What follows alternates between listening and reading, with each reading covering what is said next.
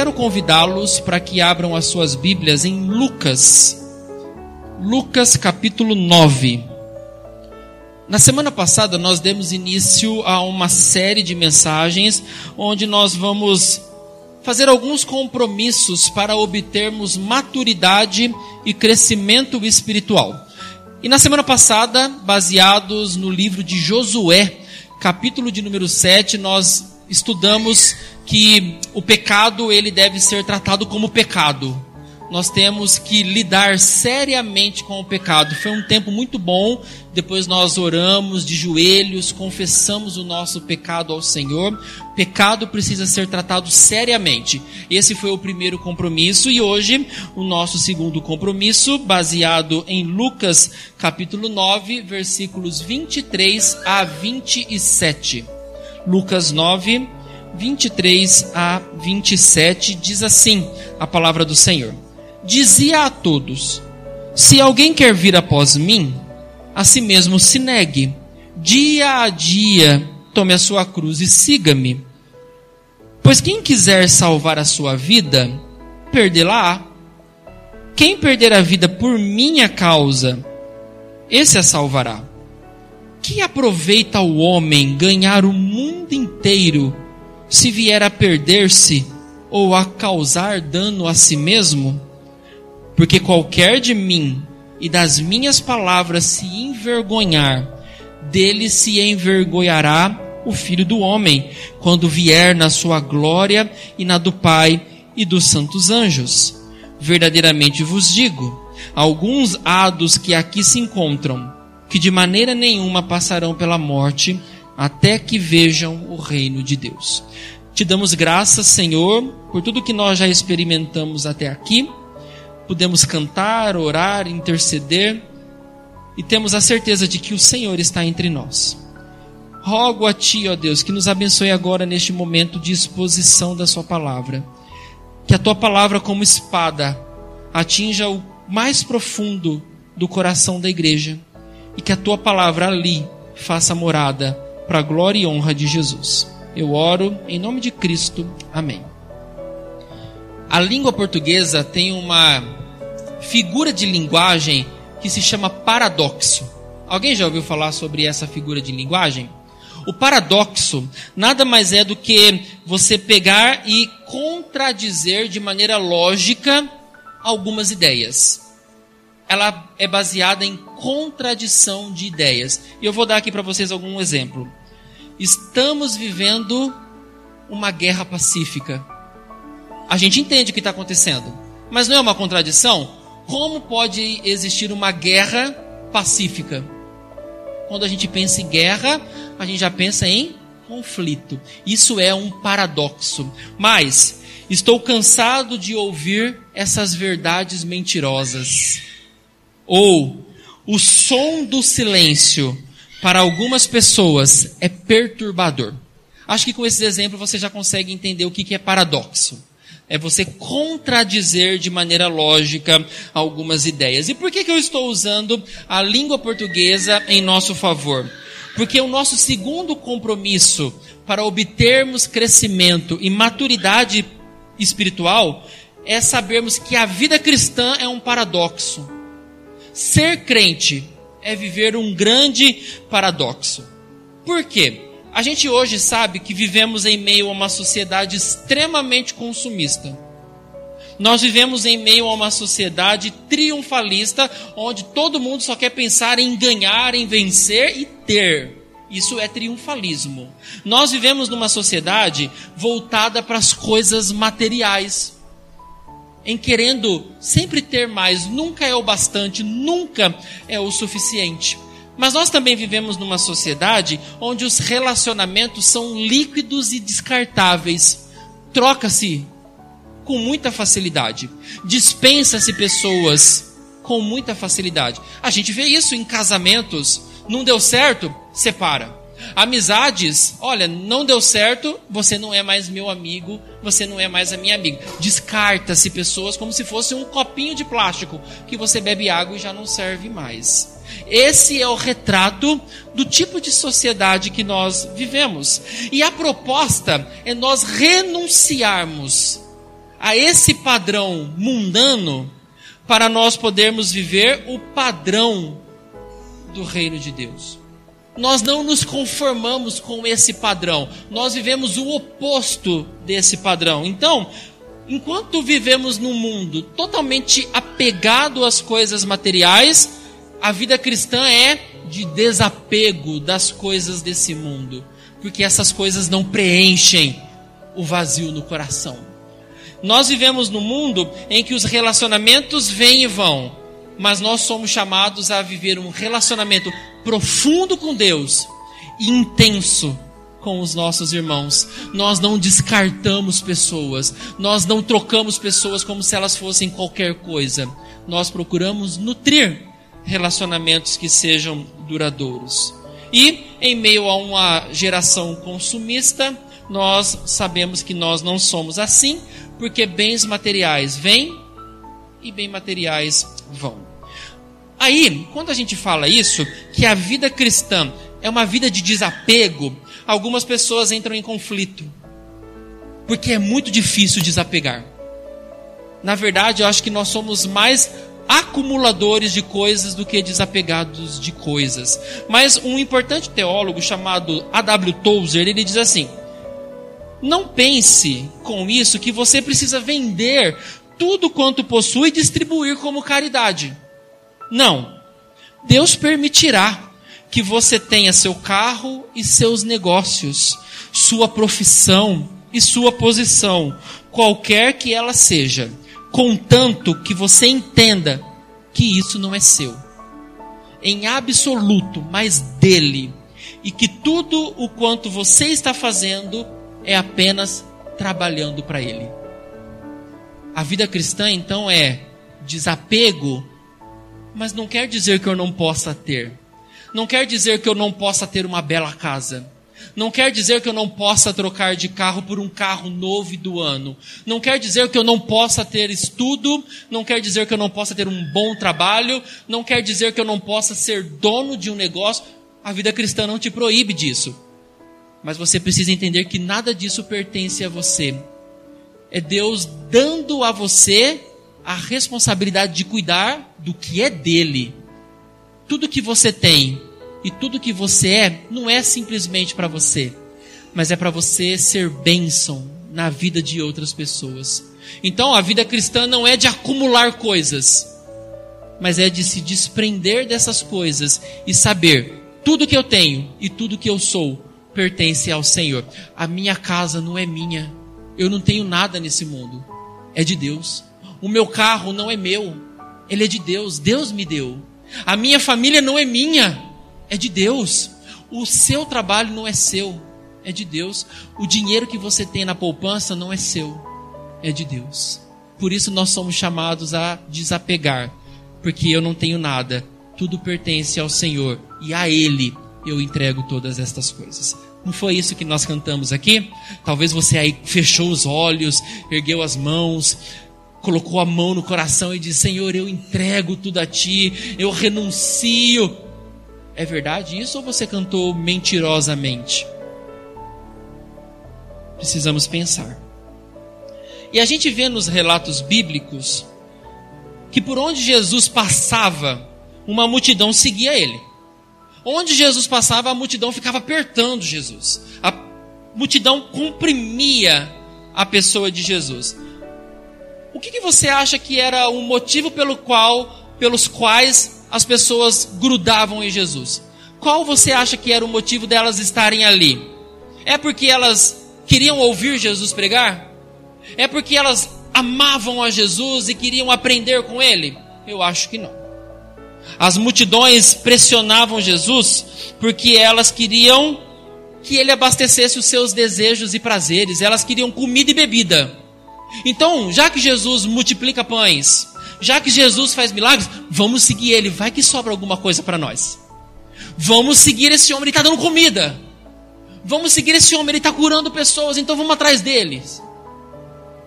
Ou eles queriam simplesmente ver Jesus realizando seus milagres, coisa incomum naquela época. Elas não seguiam a Jesus para conhecer Jesus.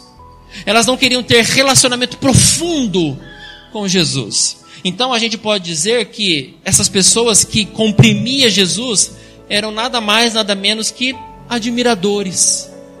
Eram fãs que queriam seguir alguém que estava em evidência. E alguns até mesmo simpatizantes daquele homem chamado Jesus. Mas Jesus, ele não se deixava levar por isso. Jesus não queria ser um popstar. Jesus não queria ser um famoso da sua época, ter uma rede de seguidores. Jesus não queria ter um Instagram cheio de gente que seguia ele. Jesus não queria ser aclamado nas redes sociais como alguém conhecido nas mídias. Ele não queria isso. No entanto, que ele se permaneceu firme no propósito. E olha que não faltou oportunidade para tirar Jesus do foco. Você vai se lembrar quando Satanás tentou ele no deserto, oferecendo para ele riqueza, oferecendo para ele bens, querendo tirar Jesus do foco da cruz. Mas Jesus não cedeu às tentações de Satanás. A multidão, quando Jesus estava entrando em Jerusalém, queria fazê-lo rei. Queria aclamá-lo. Por onde ele passava, ele fazia milagres. O povo queria torná-lo rei. Jesus simplesmente saía. Ele não queria esse tipo de popularidade. Ele não queria esse tipo de, de coisa. E até mesmo o apóstolo Pedro, quando Jesus começou a falar que ele iria para a cruz, Pedro falou: Para com isso, Senhor. Olha quem tu és, os milagres que o Senhor faz. Olha o seu nome correndo na boca de todo o povo. E o que, que Jesus diz para Pedro? Arreda Satanás, porque você não cogita das coisas de Deus, mas das coisas dos homens. Então Jesus teve oportunidade de olhar para sua popularidade e abraçar isso como se fosse um ideal de vida, mas ele não. Ele estava firme no propósito que era servir a Deus e servir à vontade de Deus. E aí o texto que nós lemos de Lucas 9 mostra para nós o que é exigido de mim e você para que nós possamos seguir a Jesus. Mas não seguir a Jesus como fã. Não seguir a Jesus como um simpatizante ou um admirador. Jesus não quer isso. Jesus não quer fã. O que Jesus deseja é discípulos o que, que é discípulo? Discípulo nada mais é do que um aprendiz. O discípulo é alguém que tem um mestre e que segue esse mestre. O discípulo ele está tão perto do mestre que ele ouve as suas palavras. O discípulo ele segue na mesma pegada do seu mestre e não se desvia para lado nenhum, porque ele quer aprender. E à medida que ele caminha com o seu mestre, ele ouve a sua mensagem, ele quer colocar em prática, ele quer obedecer o que o seu mestre está ensinando. Fã não está preocupado com isso. Admirador não quer seguir de perto, mas Jesus chama discípulos. E qual é então o que é exigido para que nós sejamos discípulos. O texto começa no versículo 23 dizendo: Dizia a todos. O chamado para ser discípulo não é para elite. O chamado para ser discípulo não é para um grupo específico de pessoas. O chamado para ser discípulo nem era só para os doze apóstolos. O chamado para ser discípulo é para todos os outros evangelhos, narrando esse mesmo texto, diz: E Jesus dizia à multidão. Ele não falou só com os seus discípulos sobre esse assunto. Ele falou com um povo, com muita gente. Então isso nos ensina que ser discípulo não é alguma coisa para um grupinho. É estendido para várias pessoas é para todos aqueles que quiserem, é para todos aqueles que desejarem ser discípulos de Jesus. Por isso o texto começa: dizia a todos. Mas isso não quer dizer que o chamado para ser discípulo violenta a nossa vontade. Sabe por quê? Olha a continuação do texto. Se alguém quer vir após mim, não é uma obrigação. É se alguém quiser vir após mim. Está vendo a condicional aí no texto? Se. Ele não está dizendo assim, dizia a todos: vocês têm que me seguir. Vocês são obrigados a caminhar comigo. Vocês são obrigados a me ouvirem e me obedecerem. Não, ele está dizendo: se alguém quiser vir após mim. Ele não está violentando a vontade, você não é obrigado. E por que, que ele faz isso? Porque ser discípulo tem um custo. E ele, antes de nos confirmar, ele quer que eu e você avaliemos o custo de sermos discípulos. Lá em Lucas, no mesmo capítulo 9, versículos 57 a 58, o texto diz assim: Indo ele caminho fora, alguém lhe disse: Seguir-te-ei para onde quer que fores. Mas Jesus lhe respondeu: As raposas têm os seus covis, e as aves do céu ninhos, mas o filho do homem não tem onde reclinar a cabeça. É como se ele dissesse assim: Tem certeza? Porque quando você assumir caminhar comigo, você vai ter que se desapegar das coisas. Quando você se tornar o meu discípulo, esse mundo não faz mais sentido para você. Até os animais têm onde dormir. A raposa chegou à noite e vai lá para o seu covil. Os passarinhos chegou à noite e vão lá para o seu ninho. Mas o filho do homem não tem onde dormir. É isso mesmo que você quer? Tem certeza? Por isso a condicional. Se alguém quiser vir após mim. Avalia: vale a pena seguir a Jesus? Vale a pena ser crente? Vale a pena seguir o Mestre? É isso que Jesus está querendo ensinar. Que para ser discípulo, ele não vai vir e te mandar ser, mas ele vai mandar você avaliar. Avalie. É isso mesmo que você quer? Você quer mesmo caminhar? Você quer se comprometer comigo? Lembre-se, tem um custo ser discípulo de Jesus. Mas o texto continua.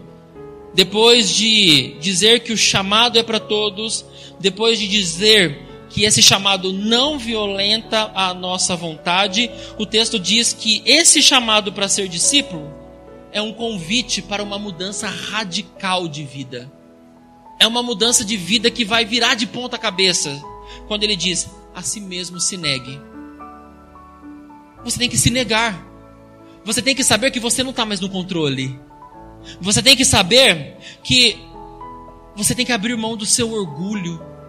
Você tem que abrir mão da sua soberba, da sua presunção de achar que você sabe tudo, de que você é o melhor e que você tem poder nas mãos. É um chamado a você se negar.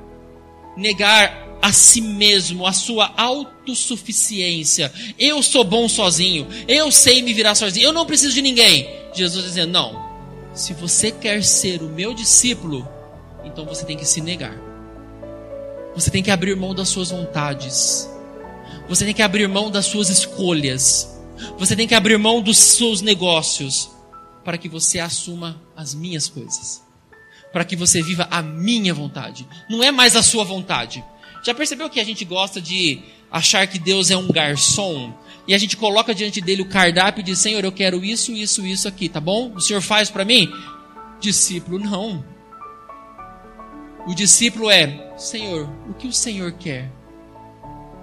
Como o Senhor quer que eu viva? Como o Senhor quer que eu realize essas coisas? É uma autonegação.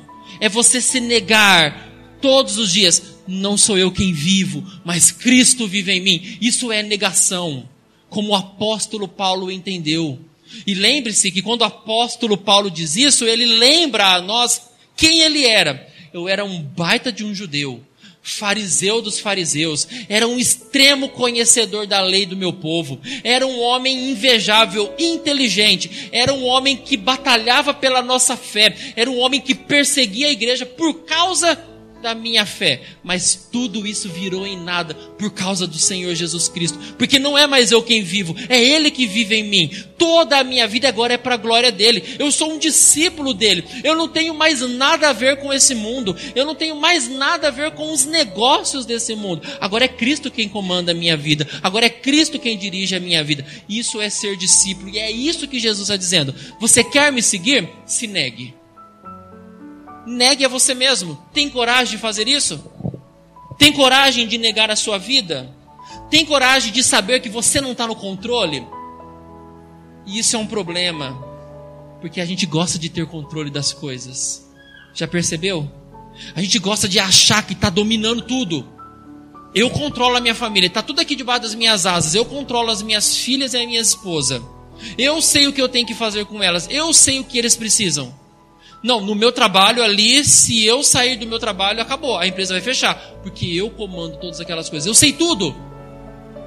E o chamado para ser discípulo é negue-se a si mesmo. Você não tem nada. Nada está nas suas mãos. Você não tem controle sobre todas as coisas. Isso pega o nosso ego e coloca lá no chão. Porque a gente gosta de ego inflado. A gente gosta de se sentir por cima. Mas Jesus está dizendo: o seu ego agora vai lá no chão você não tem nada. Negue-se a si mesmo. E esse é um convite para uma mudança de vida radical. Ser discípulo é assim. Mas ele ainda diz mais: que o chamado é para trilhar o caminho da morte. Quando ele diz, dia a dia, tome a sua cruz. Quando você pensa em cruz, você lembra do quê? Você lembra de morte. E quando Jesus disse isso, as pessoas que estavam ouvindo ele sabiam disso, porque elas se lembravam, porque era muito comum elas verem pessoas caminhando aquele caminho com a cruz nas costas, indo para ser martirizada. Era comum isso. Não era uma cena que não acontecia. Então, quando Jesus olha para aquela multidão e diz: Vocês querem ser meus discípulos? Neguem a si mesmo. Todo dia, dia a dia, pega a sua cruz e vamos trilhar caminho de morte. E o que, que é caminho de morte? Se não mortificarmos os nossos, as nossas vontades, os nossos prazeres e os nossos desejos. É um chamado para a gente fazer morrer a nossa vontade de fazer aquilo que é mal. É a, colocar sobre a cruz tudo aquilo que nos faz caminhar longe do Senhor. É interessante que o reverendo Hernandes Dias Lopes, ele diz que tomar a sua cruz é você se considerar morto para o pecado e andar com um atestado de óbito no bolso. Para quem perguntar, você dizer: Eu morri para mim mesmo. Isso é o chamado para ser discípulo. Não é um chamado para uma elite, mas é para todo mundo mas tem um preço. É isso mesmo que você quer? Se alguém quiser vir a mim, se negue. Dia a dia tome sua cruz. Não é tomar uma cruz uma vez, é todo dia. Todo dia você saber que você tem que carregar uma cruz. E quando diz isso, irmãos, a cruz não é o seu marido, a cruz não é a sua esposa, a cruz não é o seu trabalho, a cruz não é uma doença que você tem, a cruz não é o filho rebelde. Não é isso que ele está falando. E a gente às vezes intitula, né? Nossa, meu marido é minha cruz, que eu tenho que carregar todo dia. Olha, esse filho rebelde é a cruz que eu tenho que carregar. Essa doença é a cruz da minha vida. Não, não é isso que ele está falando. Ele está falando de você carregar uma cruz que vai levar você para a morte, para você se autonegar, para você saber que você tem que se libertar dos desejos e prazeres do pecado e desse mundo mal. Isso é carregar a sua própria cruz.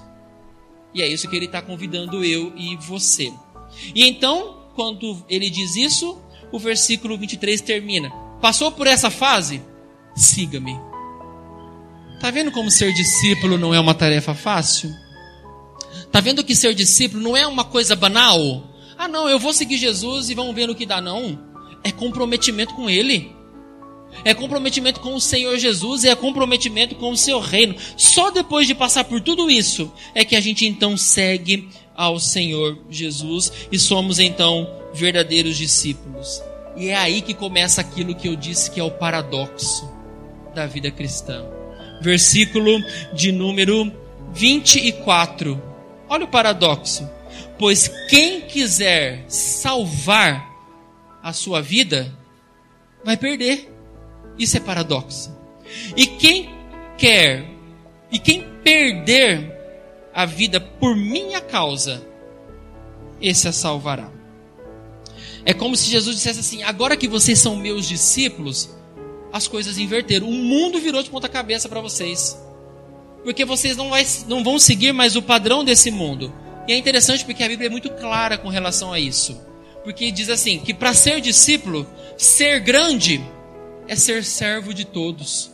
Ser grande não é o que manda. O grande é aquele que serve todo mundo.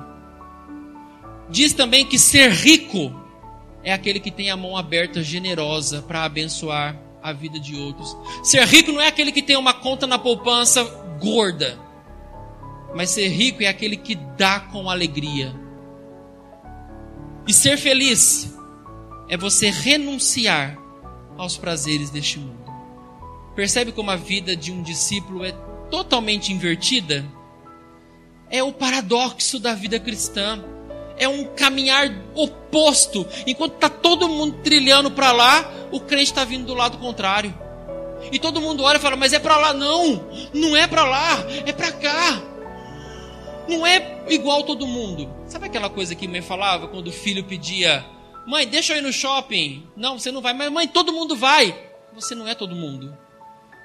Discípulo não é ser todo mundo. A gente não caminha com a multidão. A gente anda no caminho contrário. Isso é ser discípulo. E como então, segundo o texto, uma pessoa pode ganhar a vida e ao mesmo tempo perder? Não te soa estranho isso? Como alguém ganha a vida e perde ao mesmo tempo? Simples. Quando alguém busca felicidade sem Deus. As pessoas estão buscando felicidade. As pessoas querem ser felizes. Mas sabe qual é o problema? Elas estão procurando felicidade no lugar errado. As pessoas, no desejo de experimentar prazer e alegria, fumam, elas bebem, elas dançam, elas compram, elas vendem, elas viajam, elas experimentam drogas, elas fazem sexo na ânsia de encontrar felicidade. Só que quando passa, ela percebe que tudo isso só deu dor de cabeça. As pessoas estão procurando felicidade nessas coisas. As pessoas estão procurando ser felizes, buscando felicidade naquilo que não vai dar felicidade para sempre. Não tem problema você dançar, você comprar, você vender, você viajar, não tem problema, mas isso você tem que saber que não é a fonte da sua felicidade. É isso que o mundo não entende. O mundo busca essas coisas porque quer preencher o vazio no coração. Mas já dizia, o vazio no coração do homem é do tamanho de Deus. Só Deus preenche essas coisas vão ficar tapando buraco. Essas coisas não vão dar alegria. Então, quando alguém acha que está ganhando a vida, mas de fato está perdendo, quando elas estão buscando felicidade fora de Deus, mas também quando elas buscam salvação fora de Cristo. As pessoas elas querem ter contato com alguma coisa que seja sagrado. As pessoas sempre estão procurando alguma coisa para se apegar uma entidade, um santo, alguma religiosidade, algumas manifestações. As pessoas querem ter contato com aquilo que é espiritual e elas querem se salvar por meio dessas coisas, quando na verdade a Bíblia ensina para mim e para você que quem salva é Jesus Cristo e só Ele. Então você pode passar por todas as religiosidades que existirem por aí. Você pode ter todas as experiências espirituais que você puder ter, mas se você não for para Cristo, você não vai ser salvo é simples, a Bíblia ela é direta e clara. Única salvação na pessoa de Jesus. Não existe outros caminhos. O próprio Jesus disse isso. Eu sou o caminho. Eu sou a verdade e eu sou a vida. Então não existe caminho alternativo, não existe rotas, não existe atalho. Só existe um caminho. Mas as pessoas estão querendo buscar outras experiências religiosas quando na verdade salvação só está em Jesus. Então elas acham que estão ganhando, mas elas estão perdendo, porque no fundo elas não estão ganhando nada. Mas uma pessoa acha que está ganhando, mas se está perdendo, quando ela busca realização, realização nas coisas materiais. E aqui é um ponto que pega muitos de nós. Porque, a exemplo desse mundo, nós somos extremamente apegados às coisas materiais. Nós gostamos de ter. O mundo gira em torno do dinheiro. E se você tem dinheiro, você é alguém muito bem aceito. Se você tem posses, você é alguém que tem amigos. Se você tem propriedades, você é alguém rodeado de pessoas que querem você por perto. O mundo gira ao redor de bens e posses materiais. Aquelas pessoas que querem ter tudo, comprar tudo, na verdade tornaram isso um ídolo. São essas coisas que estão ocupando o seu coração. Aquela pessoa que todo dia entra no aplicativo do banco para ver se o seu dinheirinho está lá, intacto, se não mexeu. Aquela pessoa que não pode ver um nada no cima do seu carro, porque se acontecer alguma coisa, o dia para ela acabou. Não pode acontecer nada na sua casa, porque aquilo é o que você mais idolatra. As pessoas estão achando que estão ganhando, mas elas, na verdade, estão perdendo. Você pode ter todo o dinheiro do mundo, mas isso pode ser a sua ruína. E a Bíblia fala muito do perigo do dinheiro. Muito. Se você ler a Bíblia com calma, você vai encontrar no Novo Testamento inúmeras vezes Jesus e os apóstolos dizendo: Cuidado com o perigo das riquezas. Isso tira você do foco. Isso afasta o seu coração do Senhor. O próprio Jesus diz: você não pode servir a Deus e as riquezas. Você não pode. Porque ou você vai amar um e odiar o outro. Não podeis servir a Deus e a mamon. Então as pessoas acham que o fato delas ter muitas coisas estão fazendo elas ganhar, mas elas estão perdendo. Elas estão perdidas. Então, para os fãs os admiradores de Jesus, seguir Jesus mesmo de perto, com entrega, com renúncia, com carregar a cruz, é perder a vida. Eles acham que servir a Jesus é uma perda de tempo. Quantos já não disseram isso? Ir para a igreja domingo de manhã, domingo à noite, terça à noite, quinta à noite, isso é uma perda de tempo, podia estar fazendo outra coisa dar dízimo, oferta para ficar enchendo o bolso de igreja e de pastor? Isso é uma perda de tempo. E tantas outras coisas que a gente ouve porque a gente é crente. Andar com uma Bíblia debaixo do braço em pleno século 21, você ainda confia num livro histórico? Você está perdendo a sua vida. Para o mundo é isso. Nós estamos perdendo. Mal sabe eles que nós é quem estamos ganhando nós estamos ganhando. Quem está perdendo é eles. Eles não conseguem ver que a vida com Jesus, mesmo por meio de renúncias, de entrega e mesmo carregando a cruz, é uma vida vitoriosa. Esse mesmo texto, lá em Marcos 8:35, ele dá para nós um horizonte um pouco maior. O que, que leva eu e você então a viver isso? Se você já entendeu que felicidade verdadeira sem Deus não é felicidade, se você entendeu que salvação fora de Cristo não é salvação, e se você entendeu que bens materiais não te dão alegria, o que então é a motivação para eu e você estarmos aqui nessa noite? Qual é o motivo de nós estarmos domingo a domingo na igreja? Qual é o motivo de nós sermos discípulos? Qual é o motivo de nós caminharmos com Jesus? Marcos 8:35, ele diz assim: Quem quiser, pois, salvar a sua vida, perdê-la. E quem perder a vida por causa de mim e do evangelho, salva-la. Sabe qual é a minha e a sua motivação então? Em primeiro lugar, amar a Jesus Cristo. Nós estamos aqui porque nós amamos a Jesus. Estamos aqui porque amamos aquele que nos salvou. É isso que Marco está dizendo para mim e para você. Você está ganhando vida porque você ama Jesus. Isso é ganhar vida. Porque você ama o seu Salvador. Você ama aquele que te resgatou. Você ama aquele que deu a vida por você. Você sabe que com ele a vida não é de desperdício, mas é só ganhando. E também por causa do Evangelho, por causa da palavra de salvação dele, por causa daquilo que ele veio fazer. Ele nasceu, ele viveu, ele morreu, ele ressuscitou. Isso é o Evangelho. Então nós estamos ganhando, porque nós amamos a Cristo e amamos a verdade do Evangelho. Nós não temos outra motivação para estar na igreja. cargos não prende você na igreja. Você ser reconhecido não prende você na igreja. Nenhuma outra coisa faz você ficar na igreja. Música não faz você ficar na igreja.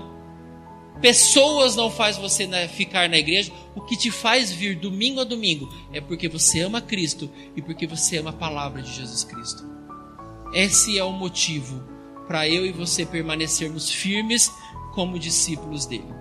E por fim, o texto então diz para nós, capítulo 9, versículo 25: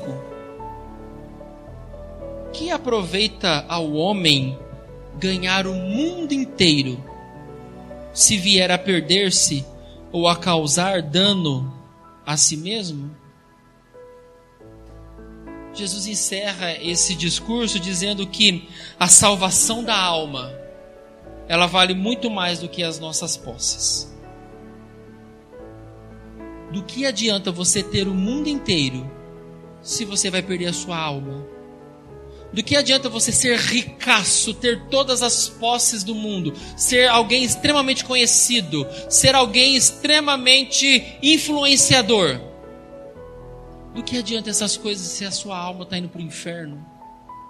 se você não segue Jesus de perto, se você não ama Jesus, se você não ama o Evangelho de Jesus, do que adianta você ter tudo se Cristo não é o grande sentido da sua vida? Que adianta você ser rico e famoso se você vai para o inferno? O túmulo é o limite da riqueza. Ninguém leva nada desse mundo. Como diz Jó, nu vinha esse mundo, nu vou voltar. Eu posso ter todas as riquezas, mas eu não vou levar isso para o túmulo. E essas minhas riquezas não vão me salvar.